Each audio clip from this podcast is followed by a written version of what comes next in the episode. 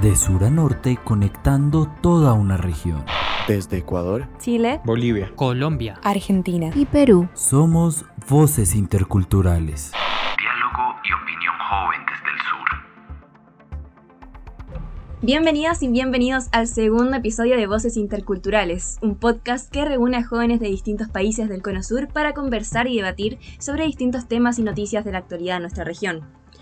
Antes quería anunciarles que se nos suma una nueva integrante del equipo. Es de Argentina y es estudiante de Ciencia Política y Relaciones Internacionales en la Universidad Católica de La Plata. También es estudiante de Periodismo en Comunicación Pública y Política, columnista en el diario español El Disidente y colaboradora permanente en Carta Política, que les invito a seguir en redes sociales. Bienvenida Lola Blasco. Hola, ¿cómo están? La verdad es un gusto para mí poder compartir este espacio con ustedes. Me emociona mucho y sobre todo me pone muy muy contenta, así que les agradezco de todo corazón. Muchísimas gracias por unirte a esta linda iniciativa, este lindo sueño que tuvimos aquí entre, entre cinco jóvenes y ahora se nos suma se nos suma Argentina, así que vamos a tener más perspectivas en, en, esta, en este debate, estas discusiones que, que tenemos en cada episodio. Bueno, vamos a comenzar las noticias que han marcado la semana en nuestros países.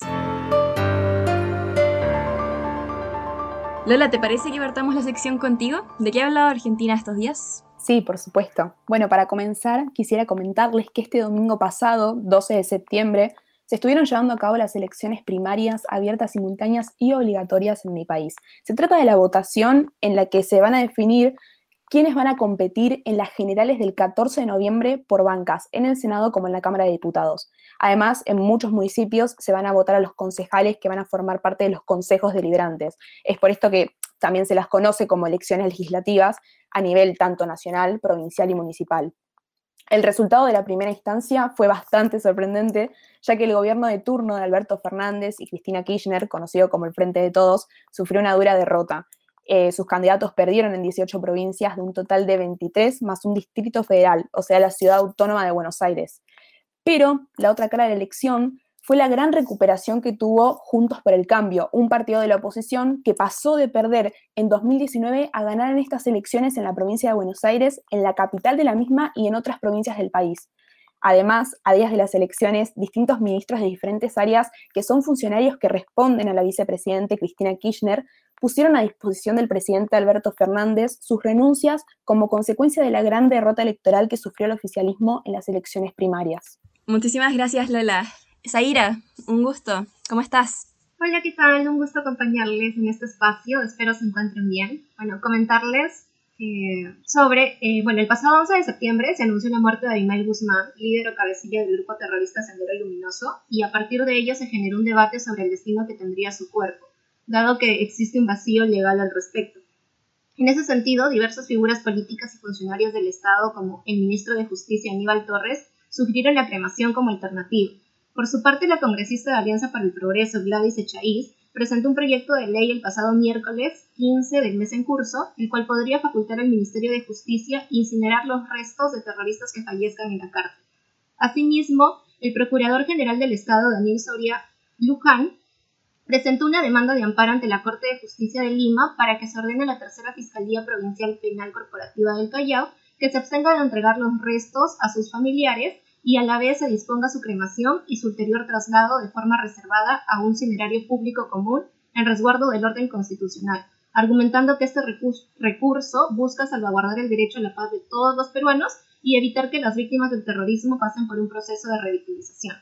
Por otro lado, cabe recalcar que en este contexto, el pasado martes, la Comisión de Constitución y Reglamento del Congreso aprobó por mayoría un predictamen que busca suspender las elecciones primarias que iban a realizarse en forma previa a las elecciones regionales y municipales 2022. También modifica el plazo para afiliarse a una organización y ser candidato en el proceso electoral. Los argumentos a favor giran en torno a la movilización multitudinaria que esto implicaría, lo cual pondría en riesgo a la población y el gasto excesivo que se realizaría en el marco de una crisis económica y sanitaria. Por su parte, los argumentos en contra señalan que esta medida debilitaría a los partidos políticos y representaría un retroceso en la reforma electoral. El dictamen pasará a consideración del Pleno del Congreso para su debate y posterior aprobación o archivo. Gracias, Zaira, desde Perú. José, cuéntanos de qué habló Bolivia esta semana. Hola, espero se encuentren muy bien. Les cuento que esta semana Joe Biden, el presidente de Estados Unidos, dijo que Venezuela y Bolivia en los últimos 12 meses no han estado cumpliendo sus obligaciones internacionales en la lucha contra el narcotráfico. Todo esto salió en un informe donde se insta al gobierno boliviano a defender los mercados legales de coca del país de la explotación criminal. Eh, y para tener aquí un poquito de contexto, en Bolivia el cultivo de coca es legal y hay unos cupos de hectáreas eh, máximas para uso medicinal y tradicional. Entonces, las hectáreas que exceden ese cupo son considerados eh, un cultivo no autorizado y tienen que ser erradicadas. Eh, el cupo actual legal es de 20.000 hectáreas y según estimaciones de Naciones Unidas, actualmente existen como 29.400 hectáreas, entonces es un excedente de alrededor de 9.000 hectáreas de coca. Eh, frente a esto, la Cancillería dijo que Estados Unidos carece de legitimidad y autoridad moral para hacer esos señalamientos y que además es un informe sesgado que no valora el trabajo que se hace en el país. Además, le echan la culpa al anterior gobierno porque el informe corresponde al aumento en el año 2020 y el actual presidente asumió en noviembre. Entonces, el aumento ha sido durante la mayor parte durante la anterior gestión. Muchísimas gracias, José. Juan Camilo, ¿de qué estuvo hablando Colombia últimamente, estos días? Cata, a ti y un especial saludo a Lola, bienvenida a este equipo y pues Colombia habló y está hablando sobre el recrudecimiento de la violencia armada en diferentes lugares del territorio nacional.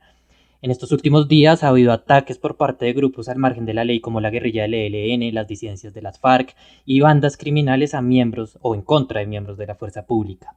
Por ejemplo, el sábado 11 de septiembre se presentó un ataque por parte del ELN a miembros del ejército en el departamento de Arauca, en donde fueron asesinados cinco soldados y otros seis resultaron heridos. Es muy importante saber dónde queda este departamento, que es fronterizo con Venezuela, lo que hace muy difícil combatir a los grupos armados ilegales, pues muchos de ellos cruzan la frontera y se albergan en el vecino país. Por otro lado, el pasado jueves 16 de septiembre fueron asesinados fue asesinado un policía y otro se encuentra gravemente herido, por lo menos hasta el momento en que grabamos este podcast, que es jueves en la noche, en San Vicente del Caguán, departamento del Caquetá. Este departamento queda al sur del país, en donde operan diferentes grupos ilegales como las disidencias de las FARC. También en zonas como el Catatumbo en norte de Santander o el Bajo Cauca antioqueño en Antioquia hay gran preocupación por parte de las autoridades por el recrudecimiento de la violencia.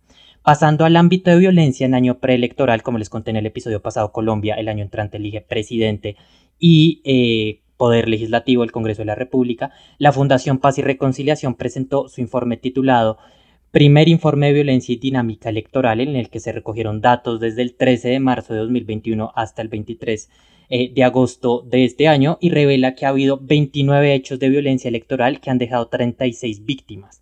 Igualmente, revela tres elementos comunes de violencia detectados. El primero es violencia relacionada con denuncias, es decir, funcionarios hacen denuncias en el ámbito de corrupción o de contratos y los terminan amenazando o asesinando. Por otro, en un segundo aspecto, es en áreas donde hay alta presencia de grupos armados ilegales y de economía ilegal como cultivos de uso ilícito o minería ilegal, los funcionarios o políticos o líderes regionales hacen denuncias en contra de estos y los terminan asesinando o amenazando. Y en un tercer lugar, lugar donde hay también altos niveles de competencia política, es donde se ha presentado también alta violencia electoral. El próximo informe que lanzará la Fundación es en cuatro meses, veremos a ver qué más pasa. Claro, sin duda los bandos políticos y la corrupción están involucrados. Muchas gracias, Juan. Pasemos a Chile. El pasado 15 de septiembre se publicó una encuesta tradicional del Centro de Estudios Públicos, CEP, fundación privada muy reconocida en materias públicas en mi país, que realizó consultas sobre el respaldo ciudadano a los candidatos presidenciales el mes de agosto. Cabe recordar que las elecciones presidenciales, a la par con la de parlamentarios y consejeros regionales, son en noviembre, así también como lo dije en el primer episodio. Según CEP, un 50% de los chilenos aún no tiene preferencia por un candidato, pero Gabriel Boric de centro izquierda lidera el, listado con un 13%, seguido por Sebastián Sichel de centro derecha con un 11%, ambos ganadores de, las primarias de Apruebo Dignidad y Chile Vamos respectivamente. Después aparece la senadora y candidata demócrata cristiana de centro izquierda, Yasna Proboste, con un 6% seguida del candidato del Partido Republicano, extremista de derecha, José Antonio Cast, con un 3%.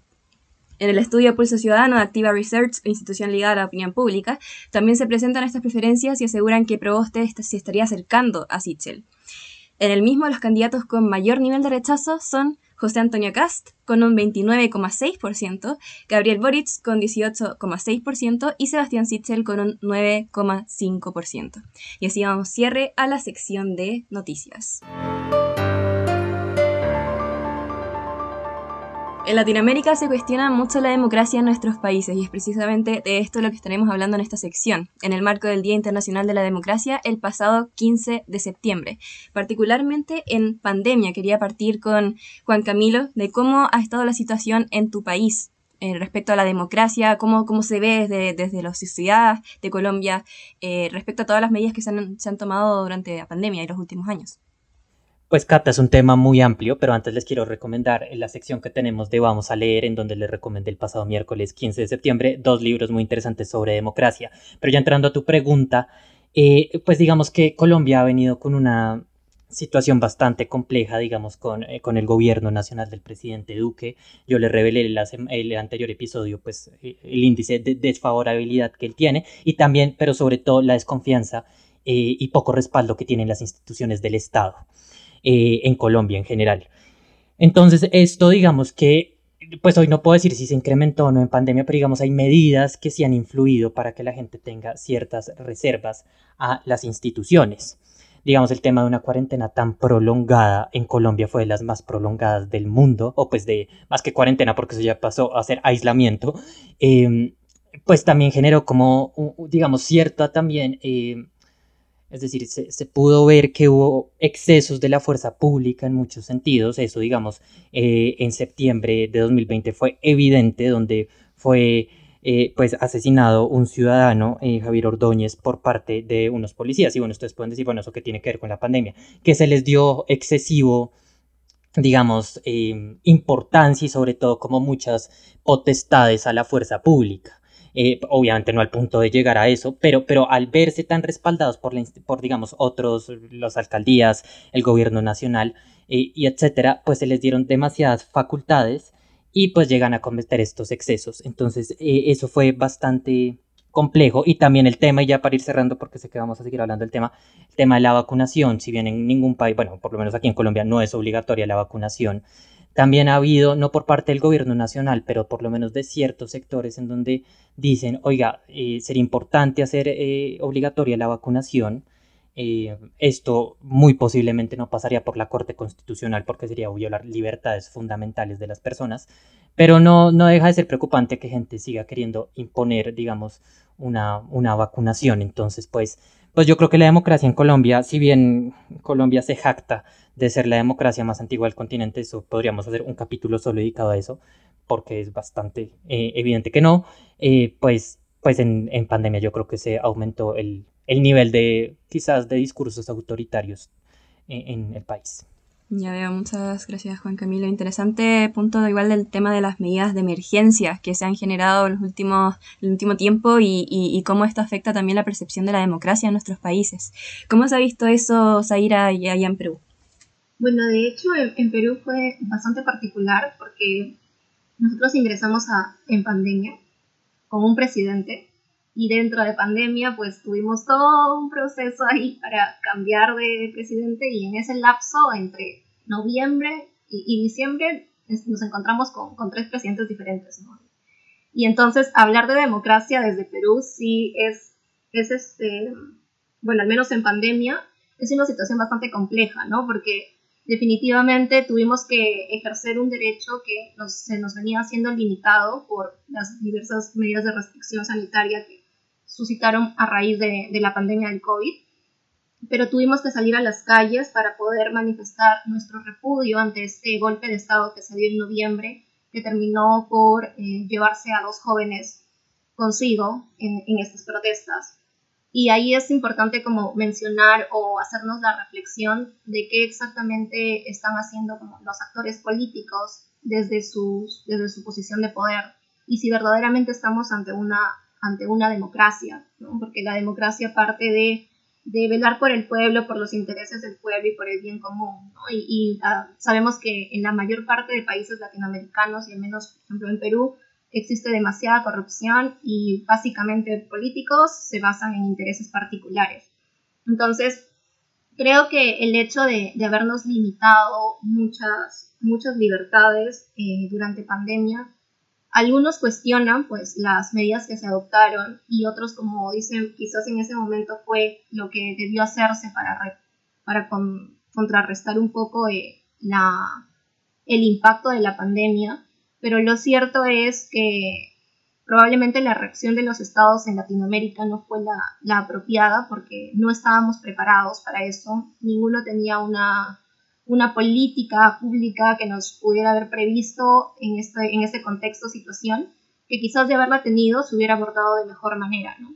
Entonces, eh, y un poco ahí, en sintonía con lo que comentaba Juan Camilo, me parece súper interesante esto de que sí, se demostraron muchos discursos autoritarios ¿no? en este marco, porque al menos eh, aquí a, nivel nacional fue como que la ultraderecha aprovechó estas, esta situación para hacerse del poder y, y tener como una forma de, una postura un tanto de repartirse los intereses del Estado en beneficio propio y no en beneficio de, salvaguardar la salud, que pues fue el foco de toda esta pandemia.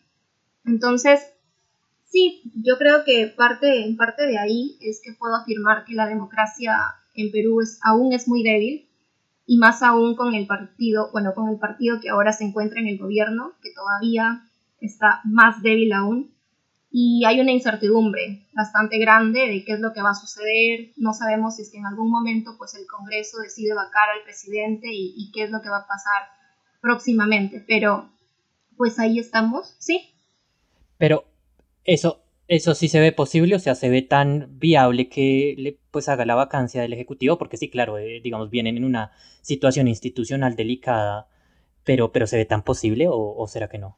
No, o sea, Todavía es como que no se ve algo concreto, pero ya hay bastantes rumores, incluso la presidenta del Consejo del Congreso de la República ha dado algunas declaraciones sobre la vacancia, sobre este querer vacar al presidente, porque, bueno, obviamente el terruqueo continúa en los medios de comunicación y frente a eso es también como esta incertidumbre de no saber qué es, qué es lo que va a pasar y si es que verdaderamente van a llegar a un consenso desde la oposición y desde la, desde la ultraderecha, ¿no? O sea, en este caso es, es, es una incertidumbre que nos tiene a la, a la espera pero creo que por ahora o por el momento podemos estar como un poco tranquilos, pero siempre vigilantes. ¿Qué opina, qué opina José, José sobre, sobre lo que se está hablando aquí entre Juan Camilo, Zaira, respecto a tu país en realidad?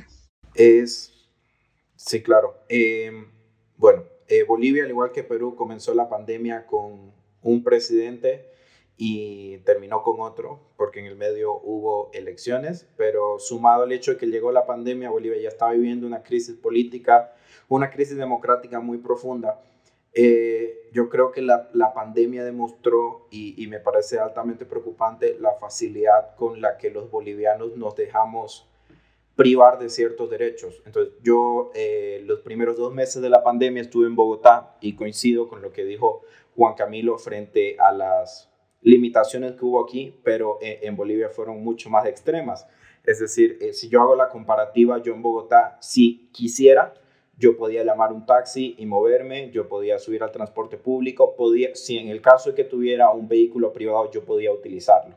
En Bolivia eso no era así. En Bolivia uno no se suspendió completamente todo el sistema de transporte público, que es precario, eh, no se podía llamar un taxi, uno no podía salir en un vehículo propio para absolutamente y, Perdón, ¿y cómo salían a hacer mercado? A pie. O sea, pero, pero más, más absurdo, ¿no? Porque pues... E, es, completamente absurdo cómo decidieron violentarnos de esa forma el derecho a la movilidad. Es decir, la única justificación válida para salir en, en vehículo era ir a la farmacia o, o ir al hospital, una cosa así pero por ejemplo ir, a, ir al supermercado a hacer compras está completamente prohibido, lo cual coincido, es completamente ridículo si uno además considera que se implementó eh, las salidas a, partir del número de carnet, de la cédula de identidad. Entonces, imagínense, eh, en, en, mi caso, mi familia, lastimosamente todos tenemos casi que la misma finalización del número de cédula, entonces literalmente podíamos salir una vez a la semana o dos y teníamos que hacer mercado para toda la semana Ahora, imagínense caminar desde mi casa al supermercado, que son fácil 10 cuadras con todo lo que había que comprar. Entonces, ese me parece que es un, un ejemplo muy pequeño, eh, o sea, una cosa muy cotidiana, un ejemplo de política pública que muestra la la, la, facilidad con la que el gobierno en Bolivia puede restringir libertades civiles completamente básicas, además de todos los intentos de, de criminal, hubo el intento de criminalizar de alguna forma la desinformación y cosas que circulaban en redes, entonces ahí uno va viendo. Ahora, otro gran impacto de la pandemia en la democracia en Bolivia es que creo yo llegué a la conclusión de que en Bolivia no existen partidos políticos que realmente crean en la democracia, eh, no solo por el gobierno que estaba en ese momento en el turno, pero sino que todos los errores de ese gobierno empujaron a los bolivianos a votar por el partido que literalmente habían sacado a la fuerza del poder en noviembre del año pasado. Entonces es una constante muchas veces en Bolivia entre qué partido es ni siquiera menos malo, sino menos autoritario, si quieren verlo así.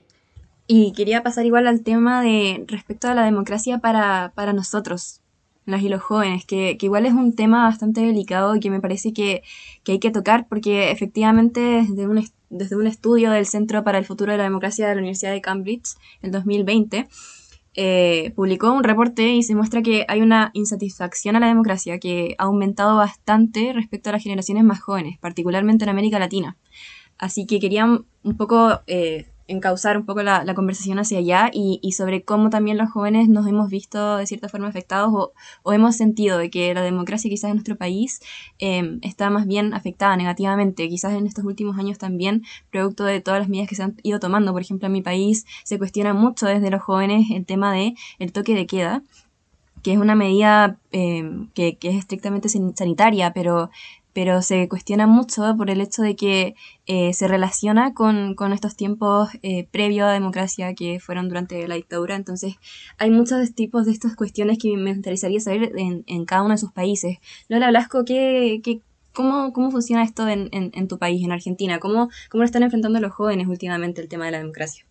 Bueno, eh, la verdad, antes que nada, me parece prudente y, necesario en, este momento, ¿no? Sobre todo, y, llevando, respondiendo un poco lo que estamos planteando, lo, que estás preguntando, Catalina, que, bueno, en este mes, como digo, en el que se festeja el Día Internacional de la Democracia, al igual que todo este año y en el anterior, nos sirve mucho a los jóvenes, como a todos en realidad, ¿no? Plantearnos esta amenaza que está implicando el COVID al sistema en nuestro país, como al de todos, y sobre todo para recordar la importancia de cuidar a nuestra democracia, ya que claramente en tiempos como estos la propagación del virus eh, exige medidas fuera de lo común, como son las restricciones a las libertades individuales, en la que todos nosotros nos vemos afectados. La verdad también es que desde, 1983 en mi país, eh, en Argentina, se dio el periodo más largo de la historia bajo un régimen democrático, representativo, republicano perdón, y federal, incitando a esta aceptación de un respeto mutuo entre los diferentes actores que aceptan vivir bajo su lógica. Pero también la realidad es que en el siglo XXI nuestra democracia y mi país en sí tiene que seguir buscando respuestas más eficientes y efectivas a problemas como son la pobreza, la desigualdad, mientras también tiene que encontrar otras formas de resolver cuestiones que son asociadas a la igualdad o a la inclusión. Y en lo personal, y también basándome en muchos comentarios de los ciudadanos y jóvenes, con mi mismo círculo de personas cercanas, creemos que para esto se necesita repensar el modo de gobernar para poder hacer la democracia compatible con la complejidad y los desafíos de nuestras sociedades. Creo también que para una adecuada comprensión de, la situación de las instituciones democráticas, eh, me parece que es fundamental canalizar el descontento y permitir que emerjan nuevas categorías conceptuales que permitan construir nuevos escenarios propicios también para el desarrollo del país.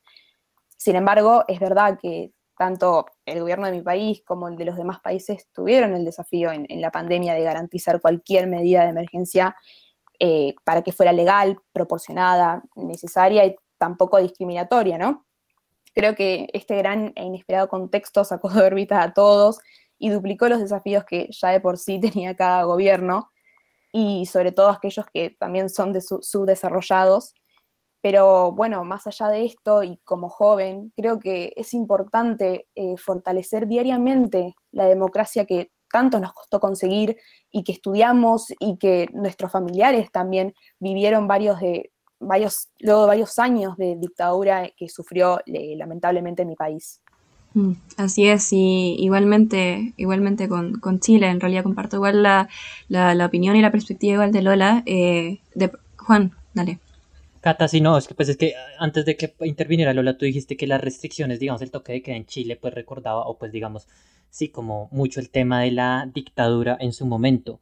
Y yo quiero complementar el tema, bueno, no complementar, sino decir que a mi modo de ver, también el tema del toque de queda se desgastó mucho porque la gente ya no lo cumplía y eso es preocupante porque digamos, no, no en Chile, digamos, digo en Colombia, no sé si en Chile o en los demás países igual, pero, pero la gente, sí, tal cual, porque se desgastó y yo creo que el toque de queda en ciertos escenarios, no sé, donde haya, no sé, violencia o digamos cuando hay algunas manifestaciones que, que terminan en violencia eh, y que sea necesario poner un toque de queda, pues bienvenido, pero si la gente ya no lo respeta porque se abusó por parte de las instituciones de eso, pues también desde adentro se le está haciendo un daño, digamos, estas herramientas que en democracia funcionan. Tampoco es que sean, o sea, que los tengan que hacer excesivo, como lo hicieron, porque al hacerlos excesivo, pues la gente ya no los comienza a cumplir. O en el caso de que no los cumplan, eh, pues entonces termina habiendo eh, medidas coercitivas o represivas por parte de la fuerza pública, por lo menos en Colombia, que termina también agravando las instituciones democráticas. A mí eso me parece absolutamente tenaz y creo que fue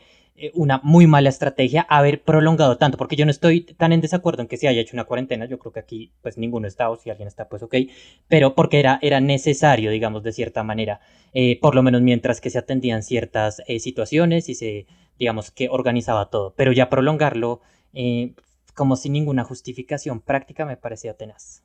Sí, de hecho, justo yo comparto lo que dice Juan Camilo. A mí me parece súper interesante lo que menciona, y es que, por ejemplo, en Perú aún se mantiene el toque de queda, pero yo siento que ya no tiene nada que ver, porque encima este, se ha ampliado sea, empieza a la una y termina a las cuatro. O sea, son tres horas, cuatro horas toque de queda. ¿Qué sentido tiene ese toque de queda? O sea, no le, o sea es, es, innecesario. O sea, la, verdad es una ridiculez, no, Porque ya, ya, no, ya no cumple la función que debería cumplir. Y es más, ni siquiera lo respetan. O sea, ya ha llegado un punto en el que la misma policía es como que ya para qué, ¿no? Ya, ya para qué te, te limita, para qué te restringo. Es como, haz lo que tú quieras, ¿no?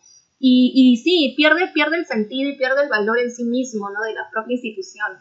No, pues Zaira, perdón, pero además el, día de la elección, eh, de la segunda vuelta, eh, eh, me acuerdo que yo estaba viendo por acá pues el resultado, etcétera, que pues supimos cómo fue, y esa noche pues eran miembros o pues militantes de Perú Libre y también del partido de Keiko Fujimori en las calles. Y la periodista se pregunta desde el estudio, bueno, primero estamos en toque queda, segundo, algunos, no digo todos, no tienen tapabocas puestos, tapabocas, mascarilla, barbijo, como lo entiendan, entonces es como, pero sí, ya la gente no lo cumple porque ya la gente también está cansada. Sí, es cierto, eso es muy cierto, ¿no? Y, y, un poco complementando con lo que decía José también, el tema de las medidas que se tomaron como muy estrictas, aquí hubo una medida que nos pareció como algo, algo un poco tonta, que fue la medida del pico placa, que era como que tales días salían mujeres, tales días salían hombres, y sufrieron, sufrieron muchas discriminaciones y abusos, por ejemplo, personas trans, ¿no? Que en este caso en Perú no hay una ley de identidad de género que las respalde, y que les permita cambiar el nombre o el sexo que figura en su documento de identidad. Entonces eso sí, sí me parece como bastante,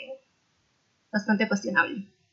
No, sí, completamente de acuerdo. Ahí uno realmente, y, y, traigo lo que decía Lola anteriormente de nuevos modos de gobernanza, y es cómo nos están gobernando. O sea, realmente nos están gobernando como que un día decidieron, no, esto parece una buena decisión en materia de política pública, pues implementémosla. O sea, como por ejemplo lo del, lo de el toque de queda en Perú de 1 a 4 de la mañana, pero igual en, en, Bolivia, ahí el gobierno fue, entre comillas, astuto y le tiró la pelota a los gobiernos locales para que ellos decidan ese tipo de medidas. Y ahí había gobiernos locales, en, en el caso del área metropolitana de Santa Cruz, que son como siete municipios que están completamente interconectados, pues había horas hasta la que se podía circular en Santa Cruz de la Sierra, había una hora en la que se podía circular en Motero, que es donde yo vivo, y así. Entonces había cero coordinación, pero además era como que, bueno, hoy el toque quedaba hasta las 10 de la noche, o la otra semana va hasta las 11, luego vuelve a las 9, y así. Entonces, eh, ese tema de cómo se desgasta las, las herramientas que la democracia le provee a los gobiernos para eh, garantizar nuestros derechos o etcétera, son completamente utilizados de una forma terrible y sin ningún tipo de lógica detrás eh, racional que permita mejorar las condiciones. Mm. Ya para ir cerrando, igual quería plantear eh, un último tema que también es respecto a las juventudes. Me parece que es interesante como hablar desde nuestra perspectiva también y sobre lo que está pasando y los desafíos que tenemos también nosotros como jóvenes.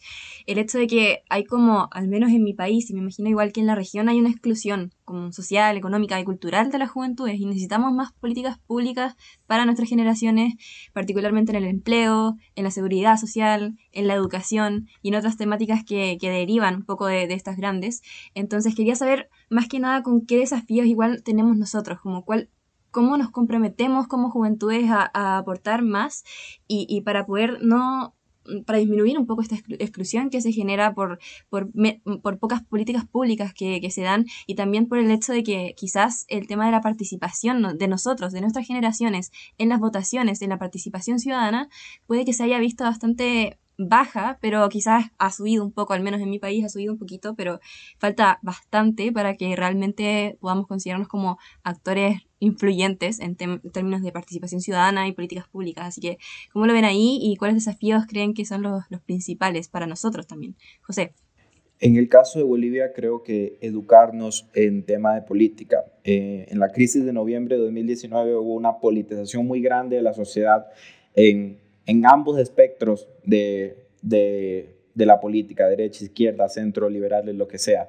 Eh, la pandemia lastimosamente interrumpió ese proceso, pero lo que yo observo en Bolivia es que en términos discursivos, en todos los espectros de la sociedad, hay un, un, amor por la democracia, es decir, nadie sale abiertamente a decir, no, es que esto no, todo es como la democracia, hay que protegerla, bla, bla, pero cuando uno ve los hechos, por ejemplo, el año pasado, en muchos sectores jóvenes, jóvenes de derecha, eh, cuando ganó Luis Arce, salieron a pedir un golpe militar porque sospechaban que había fraude, etcétera, etcétera. Entonces esa lógica de un poco suspender la democracia para cuidar la democracia que yo detesto completamente. Pero también por el lado de la izquierda, eh, en este momento hay una persecución política muy grande en Bolivia frente a muchas personas que estuvieron involucradas como funcionarios en el gobierno de transición y están siendo perseguidos sin el más mínimo respeto a, todos los procesos legales y para muchos sectores jóvenes de izquierda eso es, eso es justicia. Entonces, eh, en Bolivia particularmente hay un problema muy grande sobre lo que concebimos como democracia y como democrático. Sí es.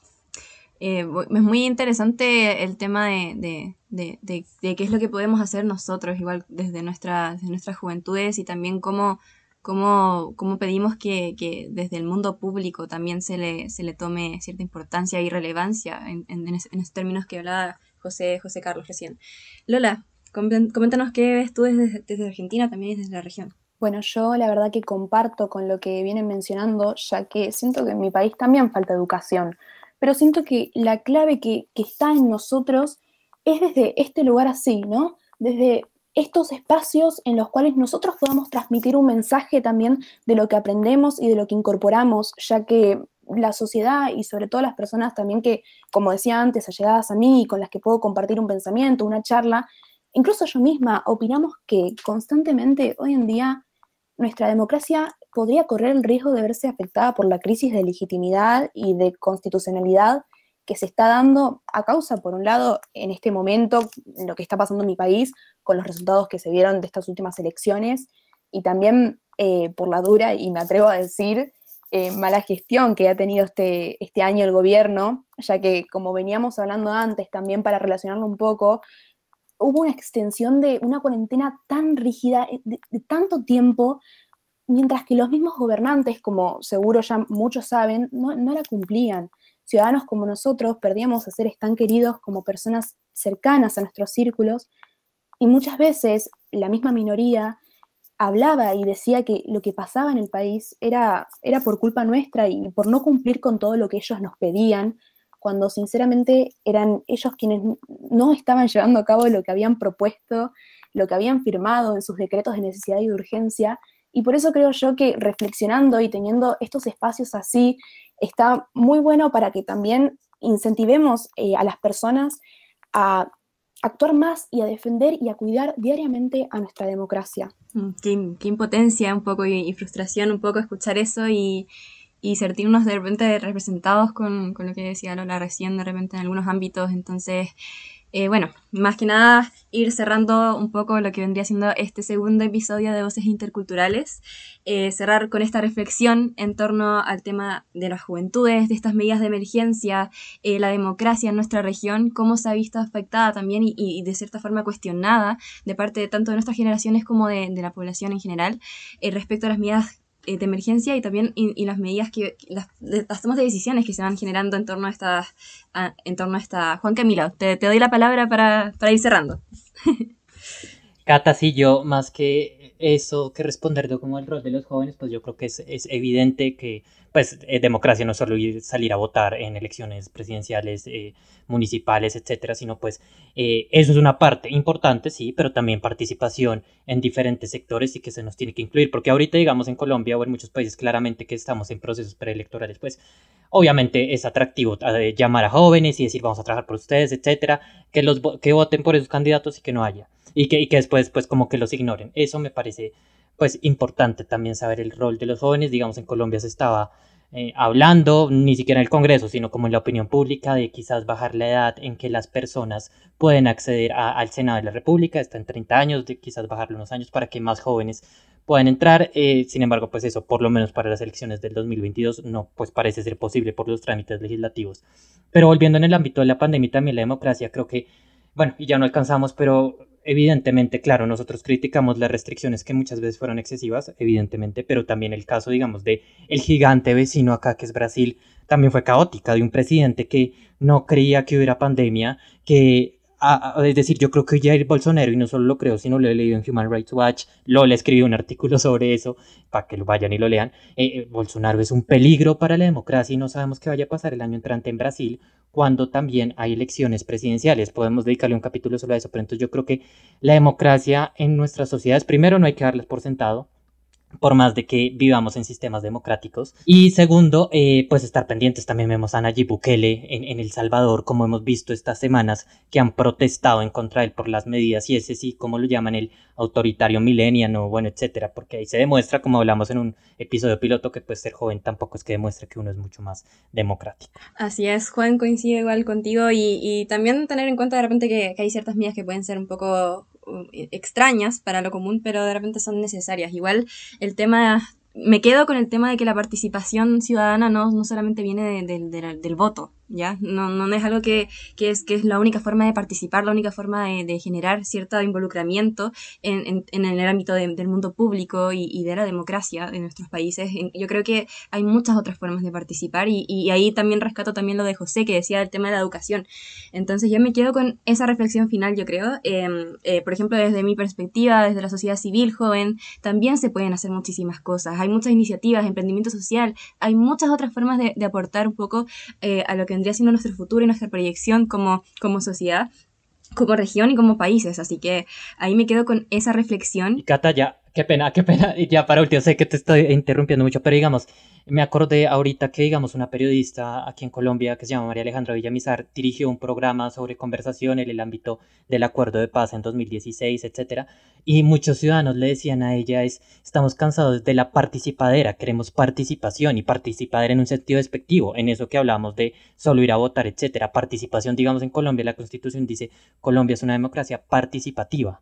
Entonces, tiene que en serio valer eso y hacerse valer y no solo que nos busquen cada cuatro años para, para elecciones. Claro, y que no solamente se nos ponga en la foto, eh, en la gráfica eh, de nombre, solamente que se nos ponga de imagen, sino que realmente se nos pongan en estas mesas para, para poder tomar decisiones y, y, discutir desde nuestra perspectiva joven. Yo creo que es súper importante. Y hasta aquí nuestro episodio de hoy. A ustedes muchas gracias por acompañarnos y los invitamos a que nos sigan en nuestras redes sociales, arroba pinculturales en, en Instagram. Ahí estaremos conectados de manera permanente con todas y todos ustedes. Esto es Voces Interculturales, Diálogo y Opinión Joven desde el Sur. Esto fue Voces Interculturales. Con Antonio Trócoli desde Ecuador. José Carlos Paz desde Bolivia. Zaira Cruzado desde Perú. Catalina Tacone desde Chile. Lola Blasco desde Argentina. Y Juan Camilo Gómez desde Colombia. Recuerda seguirnos en redes como arroba intercultural. Producido y editado por Juan Sebastián Parrado. Hasta la próxima.